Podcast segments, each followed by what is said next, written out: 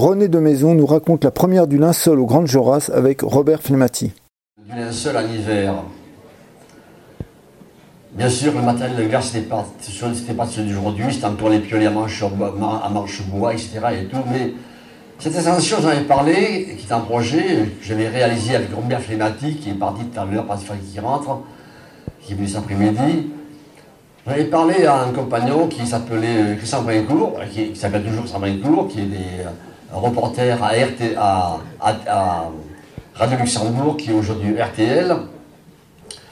Et il m'a dit, mais est-ce que ça t'intéresserait qu'on fasse, pendant ton ascension, un reportage en direct dans la paroi? Je disais, moi, c'est intéressant, faire un reportage en direct. Ce serait le premier direct dans cette face nord.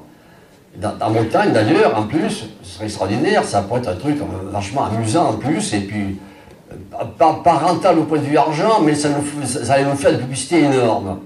J'ai dit d'accord. Alors, RTL, euh, Radio Luxembourg, de l'époque, ils sont mis d'accord tout de suite, ils ont envoyé un camion de régie à Chamonix avec François, avec euh, Christian Brincourt qui montait avec, euh, euh, avec Georges Ménager qui était photographe Paris Match au refuge de l'Échaud, et deux frères Baudin. Et il y a un quatrième, un troisième compagnon qui s'est installé à la, à la, à la Fégère, et de là, les émissions qu'on pouvait transmettre de la face nord passaient en direct par, euh, par, euh, par la flégère et directement par les ondes, euh, par la poste, la régie, etc. C'est-à-dire qu'on en parlait, c'était en direct sur les ondes. Il, faisait un temps épouvantable. On a mis trois jours pour équiper 150 mètres, on a tempête, etc. et tout. J'ai dit, dit, à, dit à ce moment-là, à Brincourt, je dis écoute, on, est, on laisse 150 mètres de corde fixe, on descend, on prend nos skis, on va au refuge. Dès que c'est bon, on repart. Il ne m'a dit pas question. Si tu fais ça, les annonceurs, la publicité, vont abandonner, l'émission va tomber. Bon, je dis, ben, on va rester sur place. Et alors on est resté avec, avec Robert Fumati trois jours, trois nuits, sur une petite vire large de 80 cm, avec des couchettes de bêche, la direction de neige épouvantable, etc., à faire des émissions, à euh, raconter ce qu'ils pouvaient, ce qu'ils pouvaient, fait mauvais temps et tout. Je dis, mais je disais à ça, mais tu te rends compte, ce qu'on dit, c'est ridicule, ça va savoir.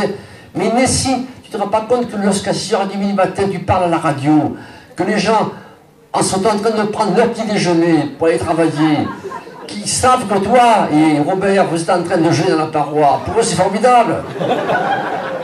Et à midi, à une heure, c'est pareil, et le soir, c'est pareil. C'est le succès de l'émission. J'ai d'accord, mais on en a Ce qu'on fait, c'est bidon, ça ressemble à rien. Nous, on est sortis, on descend. Quand c'est beau, on repart. Vous ne descendez pas, parce que vous descendez, l'émission tombe, tout le monde s'en va. C'est pour ça qu'on a mis 8 jours pour faire le linceul. Et quand on a atteint l'arrêt des hirondelles, et non le sommet des Joras, parce qu'il y avait une tempête violente dedans, on avait au sommet de l'arrêt des hirondelles, et j'ai dit à Alexandre qu'est-ce que vous faites vous, montez au sommet des Joras Je lui dit non, maintenant on se tire en rappel de 50 mètres par le bas et au plus vite. Et on a posé le rappel. Et on est descendu dans la journée, ça est monté en 8 jours. C'était vraiment fabuleux. Et alors, le, champion, le héros de, cette ascension, ça n'a pas été nous. Ça a été Georges Ménager. Georges Ménager, qui était photographe à, Paris Match, s'était fait déposer en avion par Michel Ziegler sur le glacier à hauteur du des Chauds avec le point court, avec ses skis, bien sûr. Mais quand on est revenu, c'est la tempête, et Ziegler ne peut pas revenir. Or, Georges Ménager n'avait jamais chaussé les skis de sa vie. Alors je vais vous dire, descendre du refuge des chauds à Chamonix avec des skis quand on l'a jamais fait. Croyez-moi, c'est vachement héroïque.